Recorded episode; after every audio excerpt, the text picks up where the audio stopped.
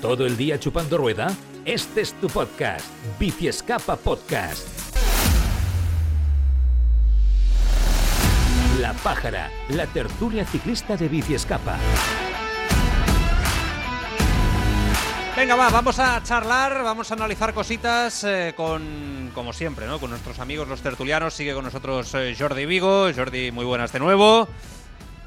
Hola, ¿qué tal? Está por ahí Javier Gilaber, un hombre que una vez ha finalizado un poquito la temporada, vive bastante, o digo yo, que debe de vivir bastante más tranquilo. Jordi, muy buenas. Javi, buenas, ¿qué tal? Buenas tardes. Un poco más tranquilo si se vive, sí. Pero bueno, Hombre. ahora saliendo en bici Ah. también estos días, aunque aguantando Ah, muy el bien. frío. Sí, pues mira que con el frío uf, a mí me cuesta, ¿eh? Este año, jo, está, está costando, ¿eh? Además Sí, ha, sí. ha bajado la temperatura esta semana de golpe, ¿verdad? Exacto, y cuesta más, cuesta más. Eh, En el edredón se está demasiado bien. Bueno, a ver, vamos a ver si podemos equilibrar estos sonidos de todos, eh, y con el tele y todo, a ver si mi compañero Martruco lo puede acabar de equilibrar todo, para que podamos escucharnos y que la gente nos pueda oír sin ningún tipo de problema y que la señal sea la, la correcta. Dicho esto, mm, vamos a empezar analizando el giro. Estamos intentando localizar a Nacho Lavarga, que tenía que estar aquí con nosotros, pero está en Dubái. Eh, con el tema del criterium del Giro y del Emiratos y tal, y creo que las conexiones nos están haciendo, eh, bueno, el Arakiri, por decirlo de alguna manera, ¿eh? nos están eh, complicando un poco la conexión. Vamos a ver si podemos acabar de, de- de acabar de centrarlo. Pero bueno, empezamos por el tema del Giro de Italia, porque eh, ya sabéis, ya os lo explicamos la semana pasada, que la próxima edición del Giro partirá en Hungría el 6 de mayo eh, y hoy se han presentado ya las etapas también para los velocistas. Aparte de esas tres primeras etapas, que una ya era para velocistas, pues ahora tenemos el, el resto. Siete etapas adecuadas para los sprinters. Las dos primeras tienen lugar en Hungría, las demás en territorio italiano. Por lo tanto, mañana creo que se presentan las etapas de montaña, si no me equivoco. Y así a lo largo de la semana ya tendremos todo el recorrido de- del Giro de Italia. Javi, empiezo por ti. De lo visto hasta ahora de este Giro de Italia, ¿qué te parece? Bueno, eh, sobre todo eh, deseoso de que llegue mañana, ¿no? Porque un poco es el día que esperamos todos, ver la montaña del Giro. Esta, esta presentación así por, por entregas un poco rara en una gran vuelta. Pero bueno, claro, es que lo poco que hay ahora, bueno, son eso, etapas llanas que, poco puedo, puedo decir, ¿no? Más allá de, la gran salida en Hungría que me- bueno, me, me resultó curioso el hecho de que no la etapa de Budapest no será el primer día, sino el segundo, y por lo que leí es por temas de tráfico y tal, ¿no? De que pues en un viernes no podían colapsar la capital, entonces lo, lo pasaban al sábado. Y, y el resto, bueno, etapas para sprinters, veremos si hay sorpresas o no, pero, pero poco más. Al final, velocistas, habrá que ver quién va y, y- y ver quién, bueno, quiénes se disputan esas etapas, ¿no? Un Viviani, por ejemplo, que quizá pues, Por pues Ineos le da la oportunidad de disputar el sprints. Eh, veremos. Jordi, Bueno, yo un poco mirando las etapas que, que han presentado hoy del tema del sprint, perdón, ¿eh? Veo que claramente son llegadas al sprint porque el terreno favorece a que un equipo que quiera o varios equipos que quieran controlar y que les interese llegar a la escapada lo puedan controlar sin ningún tipo de problema. Básicamente la gran mayoría son casi casi casi planas y si hay algún puerto o algún repecho es bastante al inicio de la etapa o la mitad, con lo que luego tienen en equipo tiempo de sobra para recuperar las fuerzas los sprinters de la subida y el mismo equipo trabajar para que no llegue la escapada, con lo que la verdad es que sí que es cierto que la gran mayoría de etapas son claramente al sprint.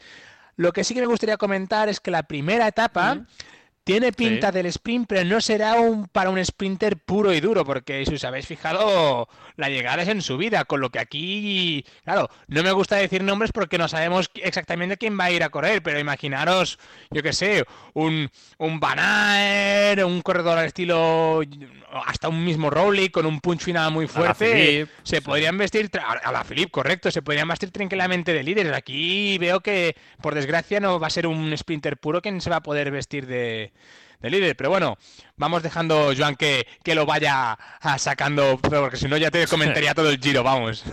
Sí, no, no, a ver, si tampoco, eh, al final creo que tal como está la cosa, Jordi, poca cosa puedo hacer yo realmente. Sí, sí, sí, no, no, hay mucho, no hay mucho, hasta supongo que... Eh, son llanas, ¿no? Es lo que dices tú. entonces al final. Hasta la eh, semana que viene, más podemos... poco, poco, Exacto. Sí, poco más podemos decir. A ver, la semana que viene con mucho la segunda etapa, ¿no? Sí, pero es verdad que yo también os digo una cosa, ¿eh? Puedo, puedo intuir. ¿Qué quieres decir de la segunda etapa? Que es un poquito más. que da más juego, se sube baja, que por ahí. Sí, eso sí. No, no, la segunda etapa es la crono ah, es la crono, no es la, cuarta. Ah, no, es, es, verdad, es verdad, es verdad. No, es Budapest, Budapest, la contrarreloj individual. Ahí sí que podemos ver por ejemplo, algún corredor pues que, cambiado que se pueda meter líder y pueda meter ya algunos segundos. Una, un reloj que al principio es bastante plana y que termina con una llegada bastante dura. Con lo, mismo, ¿no? Un corredor, no me gusta decir nombres más sabiendo que no, no. seguramente no vaya a correr, pero un Primo Roglic o, el mismo Pogachar son cronos que les podían ir como anillo al dedo, ¿no? O, o veremos Almeida. Almeida también tiene un punch final interesante y él sí que seguramente vaya a correr, con lo que, bueno, creo que se le puede... Para mí has dicho el nombre, ¿eh? Para mí has dicho el nombre, ¿eh?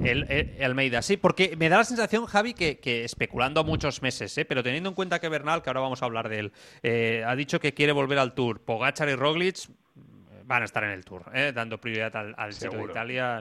Yo creo que poca gente lo va a hacer de los grandes, grandes favoritos. Eh, no sé, a la Philippe va a ir al Tour, ¿eh? como buen francés. Van Aer, mm, veo difícil que vaya antes al Giro, y, teniendo en cuenta cómo le fue el Tour, etcétera. O sea, es un año que a meses vista no veo yo a, grandes, a los top, top, top, top, yendo al, Giro de Italia. ¿eh? Y es verdad que en los últimos años sí que hemos tenido siempre a uno o dos que, han ido ahí a luchar. Eh, pero, ostras, no lo acabo de ver. Es verdad que Ineos siempre tiene una gran escuadra y al final siempre hay algunos favoritos, pero de los top 5, ¿eh? ostras, de los Velodor, ¿eh? que ahora hablaremos del premio, no, no hay ninguno que parece que el año que viene vaya a estar en el Giro de Italia, Javi. Sí, sí, es lo que has dicho. Eh, los últimos años, pues eso, hemos tenido uno o dos, pero no mucho más. que al final el Tour, pues lo atrae todo. Y luego la Vuelta también tiene buena participación porque ya es lo último que queda la temporada, ¿no? Entonces el Giro en este caso, pues en este sentido queda como castigado.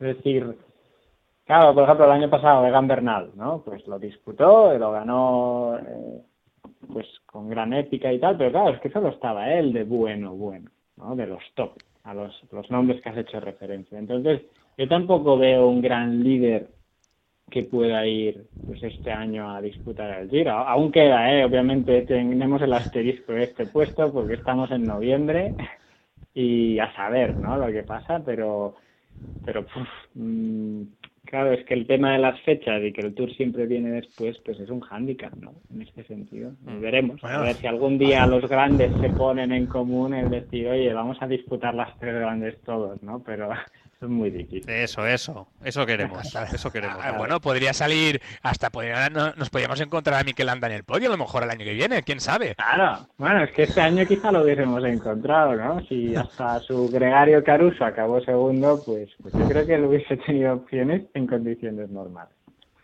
Mm, es verdad, sí, sí. Lo que pasa es que es verdad que eso que decíais no, no es tan descabellado teniendo en cuenta hacia dónde va el ciclismo, ¿eh? donde se compite desde febrero hasta octubre.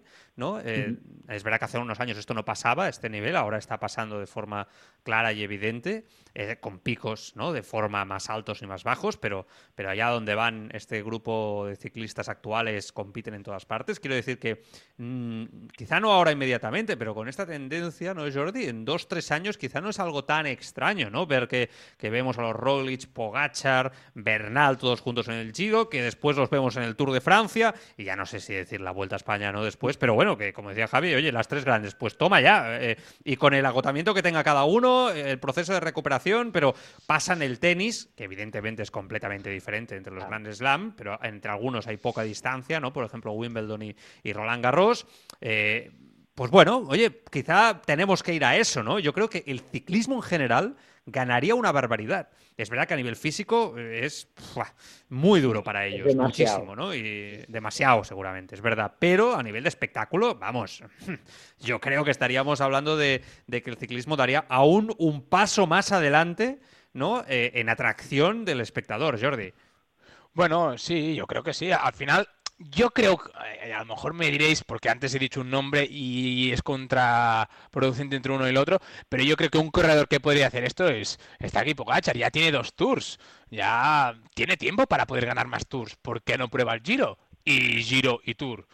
¿No? Al final yo creo que es un corredor que, que tiene motor de sobras para, bueno, de sobras hay que verlo, ¿no? Pero visto lo visto esta temporada, que lo hemos visto fuerte en diferentes momentos del año, eh, ¿por qué no probarlo? Giro y Tour. Un corredor que ya tiene dos tours con la edad que tiene, no sería nada descabellado. Y si luego le sobran ¿eh? patas. Hace poco en una entrevista, ¿eh, Jordi? Él lo dijo, ¿eh? Hace poco en una entrevista que no lo descartaba en el futuro, que lo veía complicado, pero que en el futuro no lo descartaba. Bueno, yo creo que a, día de hoy faltan muchos días, bueno, muchos días, ¿no? muchos meses para, para que llegue el tour. Y quién sabe, eh, yo creo que como a nivel personal como corredor, a ir otra vez al Tour a ganarlo, sí, obviamente, hay quiere conseguir los mm. Tours, pero ya poder meter en el currículum un Giro, pues no estaría de más, ¿no? Y al final, ¿qué, qué corredor mejor que él que poderlo probar? Luego también otro que creo que va a ir sí o sí, o esperemos que vaya, vamos, es Renko Benepoel. Ya era su objetivo el año pasado.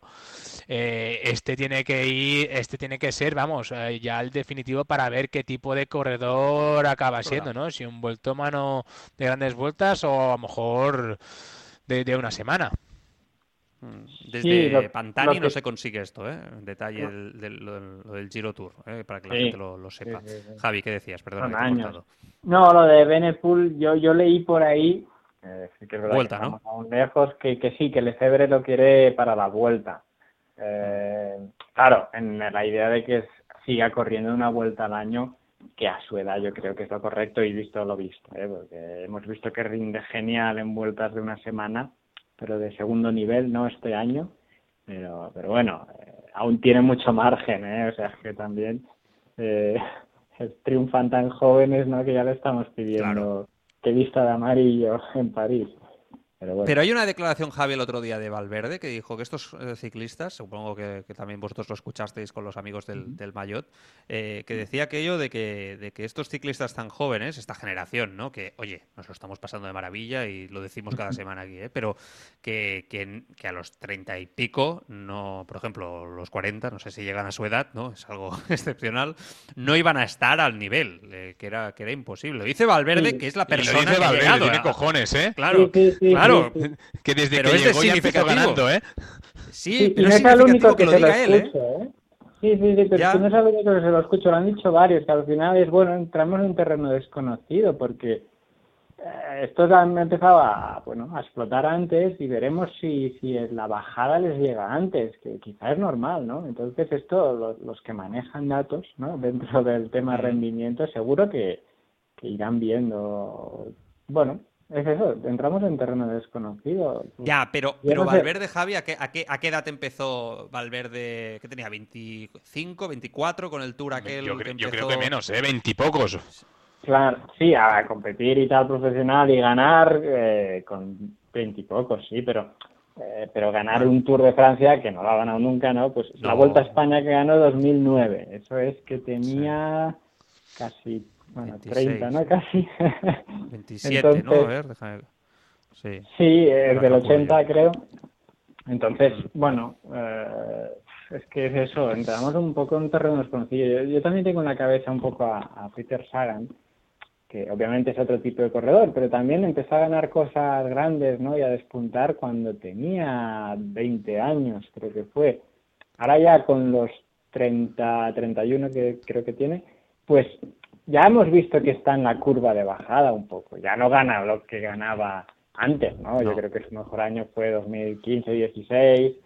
Entonces, Ahora, si lo comparas con esos años, sí que está de bajada. Aún está para ganar cosas, ¿eh? Yo no estoy diciendo que se retire, ni mucho menos, ni que pueda ser líder de un equipo, ¿no? Lo que digo es que no está en el máximo nivel. Entonces, quizá con esta gente, con esta generación nueva, pues pasa lo mismo. Pero que quizá echar con 32, pues aún te está ganando cositas importantes, pero no tanto como ganaba pues con 21, porque es que, mira, este año ha sido el, mejor de la historia, o sea, en puntuación prácticamente. Igualar eso ya será difícil. Hay un detalle que esta semana, el miércoles, hablamos con Machín, el equipo del programa, y nos dijo que, que, Ayuso, que no se tenía que correr con él. Que, mm. que de hecho no iba a no lo quiere llevar a gran vuelta el año que viene. Sí, eso lo leí también. Hizo un preguntas y respuestas por Twitter y quieren que este año, con 19 años, pues que al final lo piensa y de verdad, tiene 19, pues lo bueno, o sea, lo mejor no es llevarlo a una gran vuelta. Y me parece bien, ¿eh? O sea, a mí me parece prudente. Es que si, si nos basamos en esa norma, eh, es así. Lo que pasa es que Claro, Jordi, ¿tú, tú crees que, por, por, lo que tú estabas diciendo, intuyo que tú crees que sí que es posible aguantar 20 años a este nivel alto, teniendo en cuenta si tienes la genética, por ejemplo, de Alejandro Valverde, ¿no? Por lo que tú estabas diciendo, ¿no? ¿Tú crees que sí que es más posible? Hombre, mira, ahora lo estábamos hablando y entre todos dudábamos un poco de, del historial de Alejandro y mira, lo tengo justo enfrente. Eh, el primer año de profesional, eh, por lo que me estoy viendo aquí en Wikipedia, que lo podéis ver todo el mundo, tercero en la Vuelta a España más dos etapas. o sea, ¿qué está diciendo Valverde si fue uno de los primeros que empezó ganando? O sea, imaginaros el primer año de Alejandro Valverde, nosotros como comentaristas como hacemos a día de hoy, que se lleva una challenge, una etapa a la vuelta al País Vasco, eh, varias etapas de vueltas menores, pero corre la primera vuelta a España, queda tercero y encima se lleva dos etapas y segundo en el campeonato del mundo de ruta. ¿Qué futuro le depararíamos? Pues no, lo he calculado, no lo he calculado. Ahora tengo que. ¿Qué año era esto? ya te lo digo yo. Eh, esto era el 2003. 3, 3. que tiene a 23. 22. 22 para 23. Pues sí, vale, no son unos veintipocos, muy pocos de Renko de Benepol, pero bueno, el tiempo atrás esto era más grande que a día de hoy, porque claro, un, ciclista despuntaba mucho más tarde, hace 20 años. Tenía 23 y a su edad Pogachar ya tiene dos tours, ¿eh? sí. Bueno, a día de hoy sí, claro, si lo comparamos no, hay nada que ver, ¿no? Pero, pero hace 20 años atrás, que yo era un crío, la gente se debía poner la mano en la cabeza con Alejandro Valverde. Sí, que tampoco tiene tanta diferencia, es verdad lo que dices, es verdad. O sea, uno gana dos tours, pero el otro está compitiendo ya por un podium de la Vuelta Ciclista España en la élite. O sea, que es verdad que tampoco había tanta diferencia. Al final es como el primer año de Pogachar, que también hizo podio en la Vuelta a España y se llevó dos o tres etapas. Pues lo mismo Alejandro Valverde. Ah, bueno, claro, el, siguiente año de Pogachar ya fue destrucción y el otro ya ni te cuento, pero pero que bueno. La diferencia aquí es que aquí, aquí no, es, no es uno, que sino no Javi, que son cinco o seis, ¿no? es que la diferencia. ha habido un baby boom, ¿no? De, ciclistas de top eh, con los que estamos disfrutando, que, que bienvenido sea. Y también, bueno, esa incertidumbre que te deja de, bueno, y si mañana sale otro que por ahora no conocemos el nombre, ¿no? Porque tan jóvenes, claro, quizá dentro de dos o tres años sale uno que su nombre no se ha nombrado aún ni una sola vez a nivel internacional, ¿no? Entonces, Eso, lo que bueno, yo creo que estas son cosas que año tras año irán pasando. Gracias a la tecnología que a día de hoy tenemos y en el futuro tendremos, cada vez se podrá detectar personas o, chavales, ¿no? Básicamente, que a menor edad mueven unos números y tienen unos coeficientes físicos extraordinarios y que a lo mejor, yo qué sé, a lo mejor ahora lo decimos, hostia, 19 años, pero a lo mejor dentro de 10 años decimos, tiene 16 años y ya es profesional. Vete a saber lo que nos depara el futuro. Me parecería demasiado fuerte, ¿eh? con 16 años compitiendo.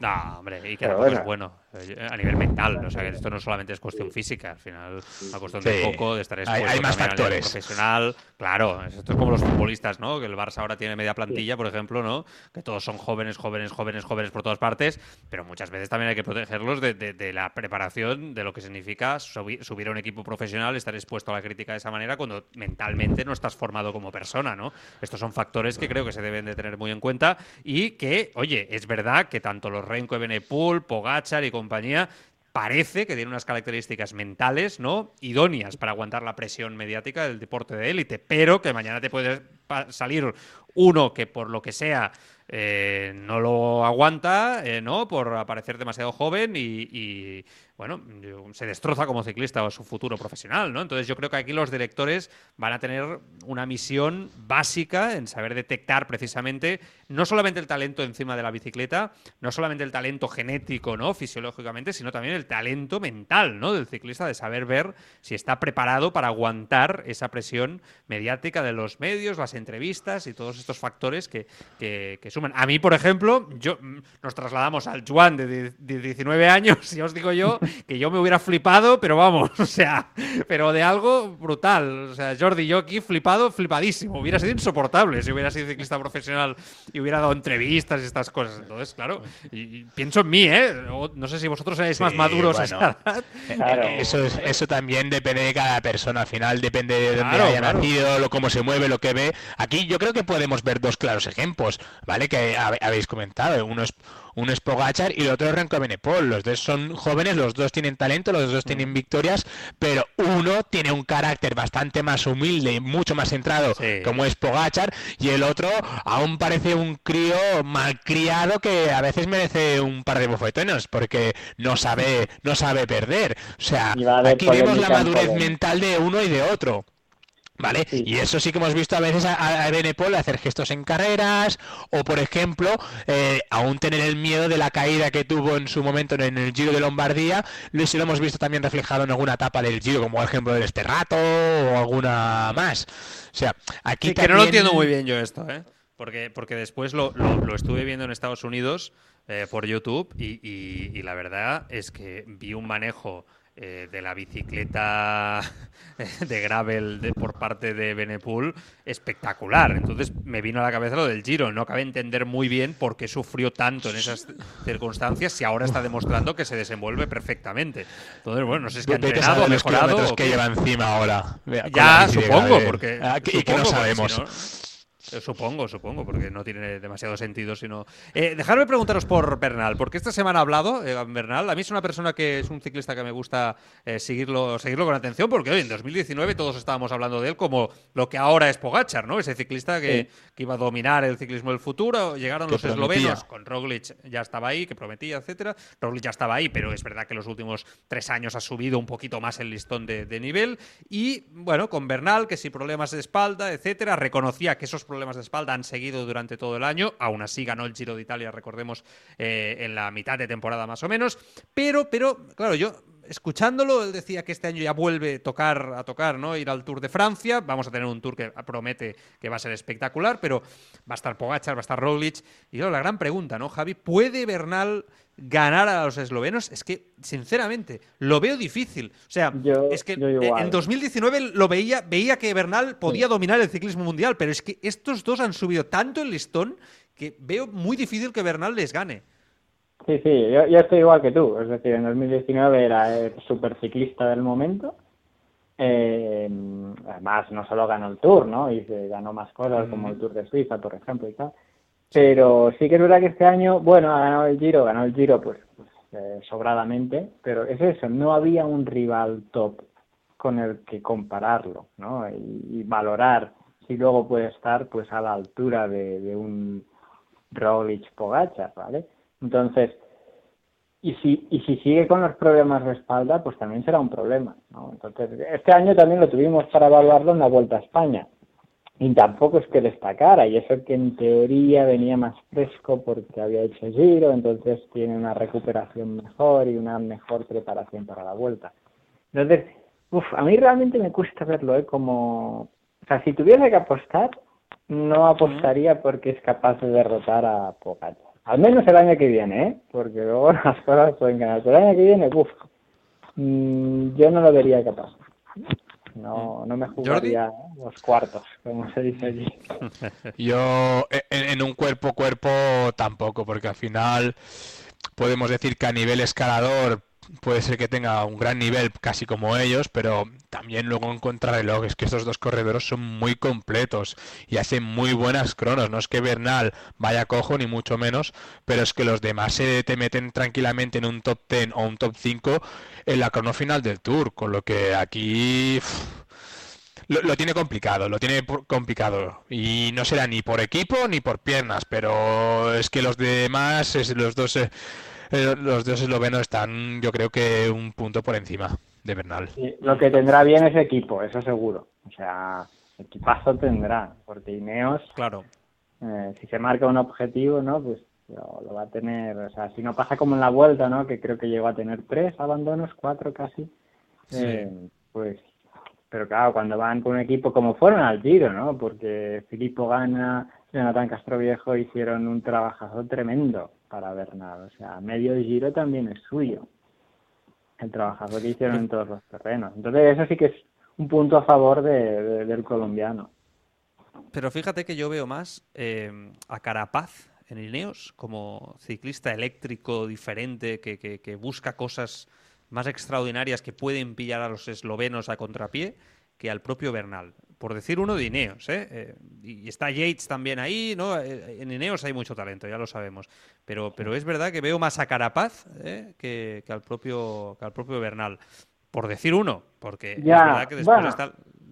Un poco igual, yo creo, ¿eh? los dos, o sea, porque también Sí, Bernal hemos visto también que puede ser valiente. Lo vimos en la Vuelta a España, él sabía que no estaba en la mejor condición, pero atacó a 60 kilómetros de meta, que luego le salió mal, ¿no? Porque al final acabó favoreciendo a Roglic, pero estaba con un, bueno, no tengo nada que perder. Y con esa actitud es un poco también la que le veo a Carapaz que puede tener. Entonces yo creo que los veo muy a la par y si los dos van a, por el Tour, pues realmente pueden jugar muy bien las cartas. Pero creo que Carapaz quería ir al Giro, ¿no? Además tendría la oportunidad de liderar una gran vuelta también el año que viene, que también lo merece, ¿eh? Estoy leyendo que Vingegaard eh, ha dicho que bueno, que no ve ninguna debilidad en Pogachar actualmente a día de hoy. Y, es que es curioso que lo diga él porque y me parece muy significativo eh, porque lo dice el hombre Claro. es que es el único que, en una gran vuelta en el Tour de Francia, después ha habido momentos ¿no? de pruebas de un día donde Pogachar quizá pues, no ha estado a la altura, etcétera y tal, eh, pero, pero he sido el único ¿no? que en ese Tour de Francia le hizo sufrir ahí en los últimos kilómetros del Mont Ventoux y, que lo diga él eh, es aún más preocupante, chicos.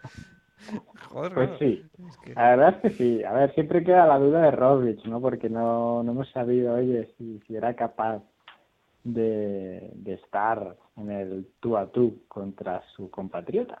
Que yo creo que sí, realmente. Pero bueno, y, pero claro, la debilidad es que no, no ha mostrado ninguna, realmente, Pogacha.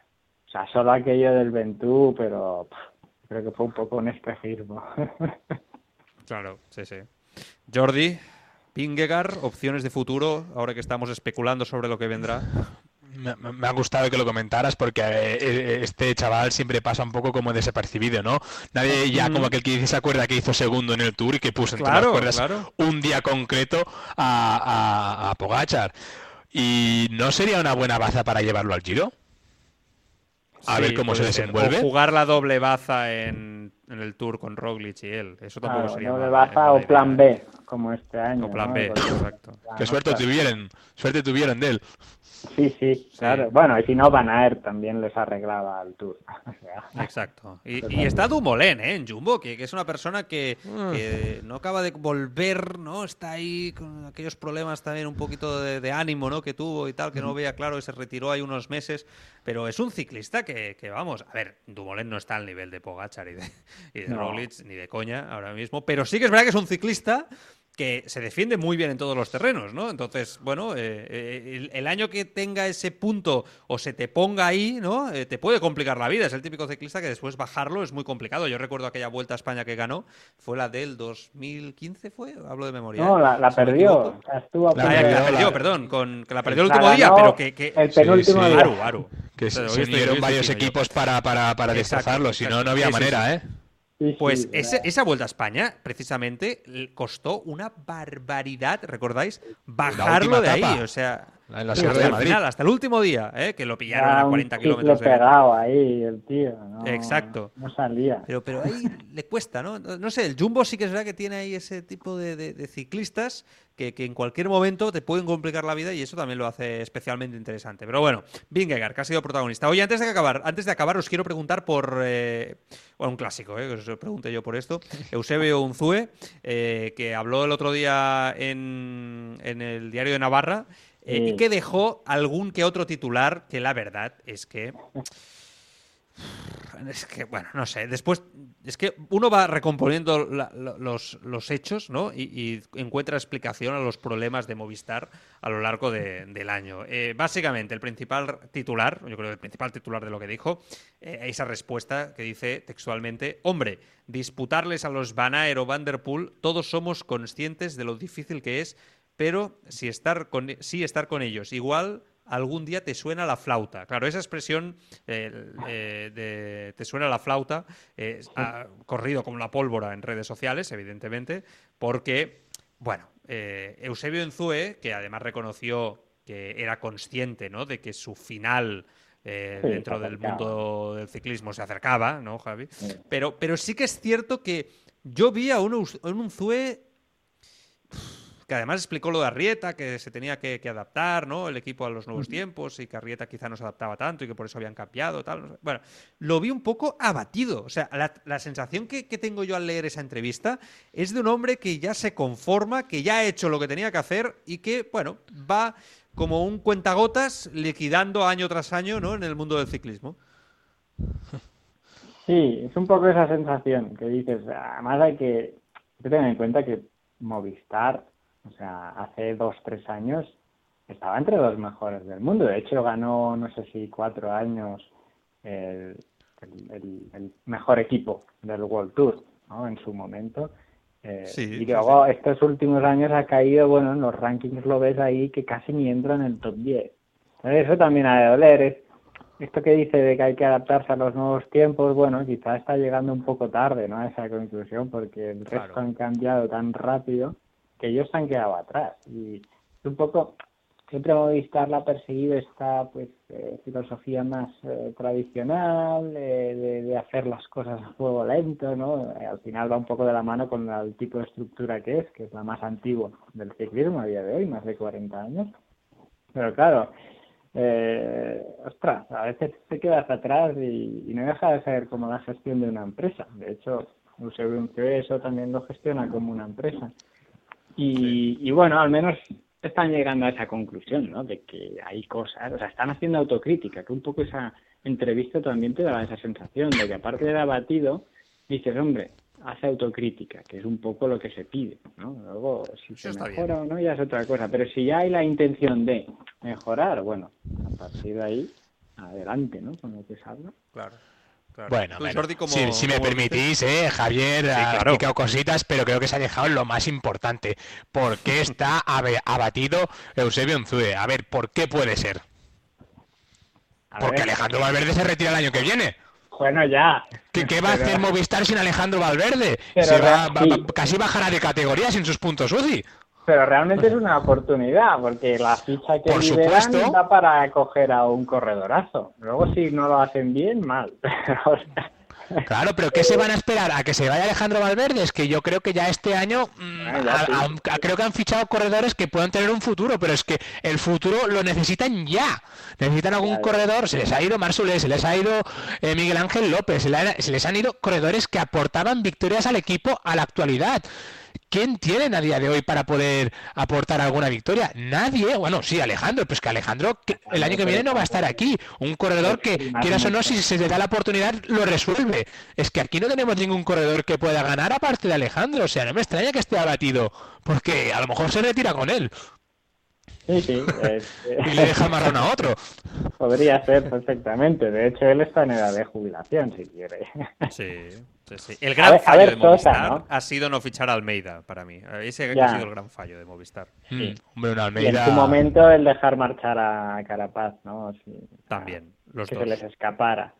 Eh, pero bueno, Esos dos a ver, fallos terribles. A, a ver Sosa, ¿eh? porque también este año no ha competido casi desde mayo, claro, es que solo compitió en la primera parte de la temporada, ganó el Tour de la Provenza, creo que era el Tour de la Pro... sí, el Tour de la Provenza.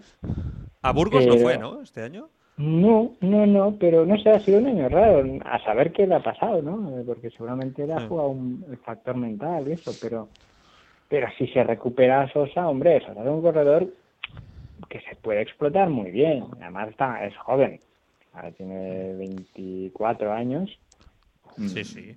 da para mucho, o sea, ha hecho ya cositas, ¿eh? O sea, eso, Burgos, ¿no? Ganó dos vueltas a Burgos, bueno, yo creo que si, si consiguen centrar a, a Sosa, pues pueden conseguir cosas grandes con él.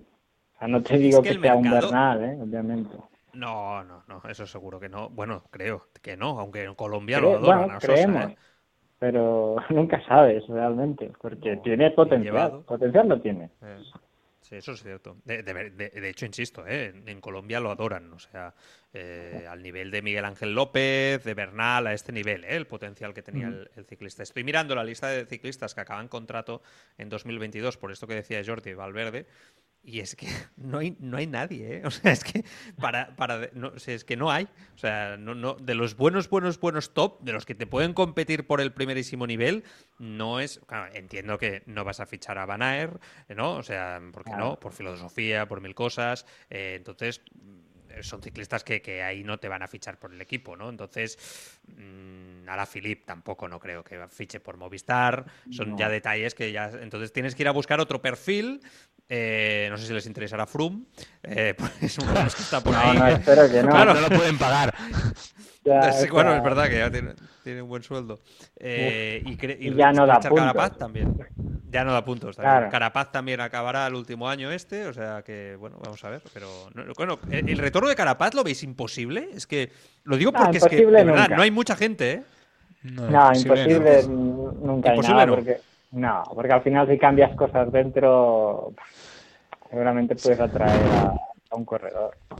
No, yo, yo, o sea, esto de cerrar las puertas del todo no creo que exista, ¿no? Igual que la relación con el manager a cuadro, ¿no? Pues la retomaron al final. Hubo un momento en el que sí. dijeron nunca más vamos a tratar y no Sí. tendrás nunca corredores míos, pero al cabo de poco fue es el calentón del momento.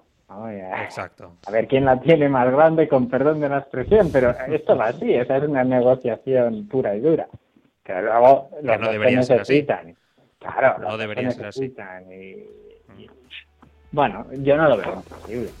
Mm. Bueno, Estoy viendo que digo- Simon Yates también acaba contrato a final de temporada. Que este sí que puede ser interesante, ¿eh, Jordi? Este para Sí, Movistar, este, sí que ya- puede ser bueno, ¿eh? sí, Al final falta un líder.